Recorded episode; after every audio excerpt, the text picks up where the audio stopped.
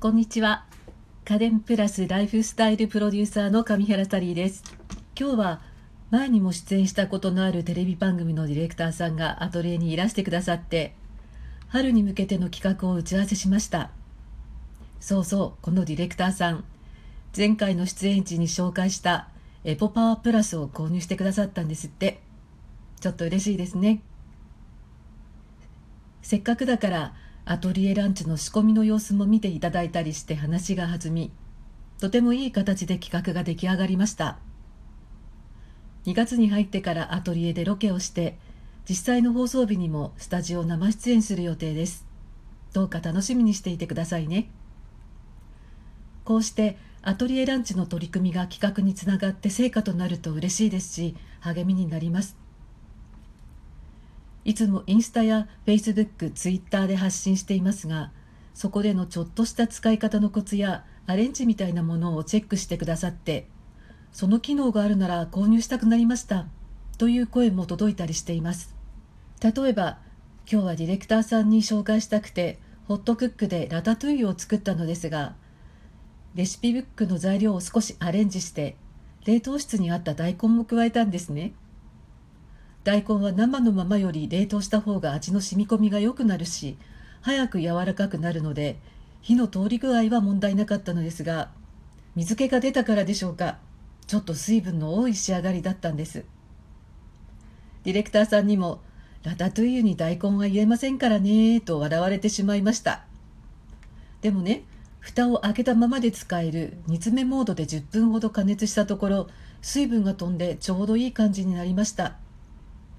ホットクックの初代モデルにはこうした機能はなかったのですがその後追加されたのがこの煮詰めモードで今日みたいに水分が多すぎるなという時の他に、え、魚の煮付けで照りを出したい時とかひじきの煮物を濃いめの味付けにしたいななんていう時にも便利です。つまり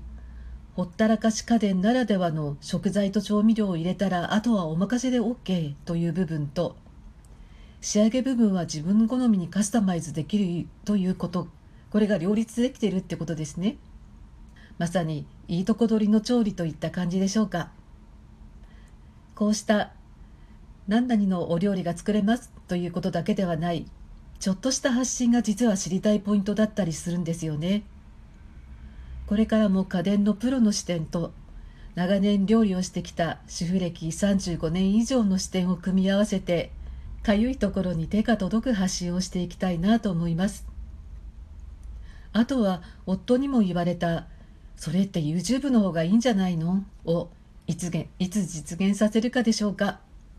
こうしてラジオトークで毎日音声での発信をすることがようやく日課として馴染んできたところですし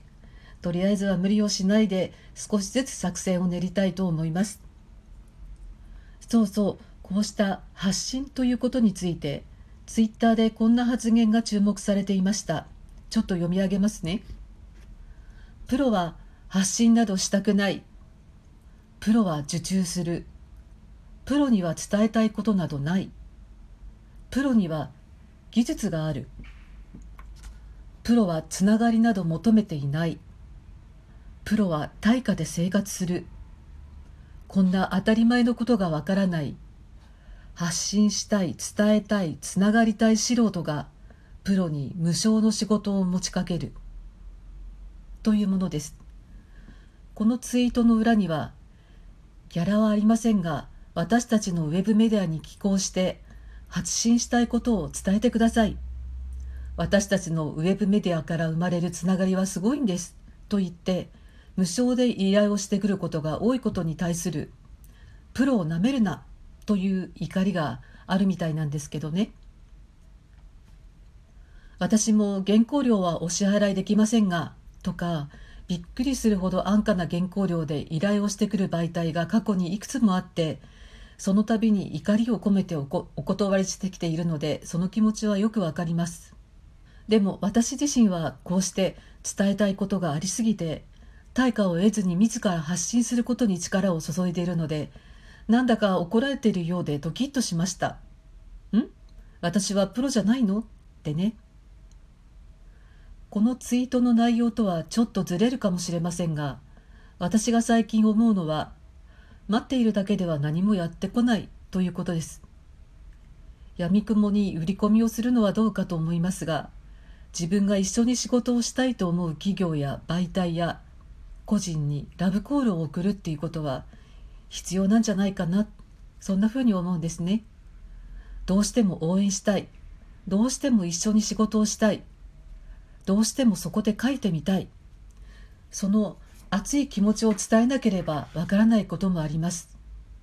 自分自身がどんなに地道に頑張っていたとしても待っているだけじゃ始まらない。チャンスは自分で作る。これは闇雲に受注しないっていうことでもあります。対価を得ることを考えずにかなりの時間を割いてこうして発信ができるのも仕事を選んで調整できるだけの余裕があるから。けれどラブコールを送ってそれが実って受注できたらその先ではしっかりと対価をいただく。起業してから10年以上経ちました。ようやくこんな風に考えられるようになったのは幸せなのかもしれませんね。これからもますます自分の道をきちんと信じた道を歩んでいきたいと思います今日はこの辺でお聴きくださってありがとうございました。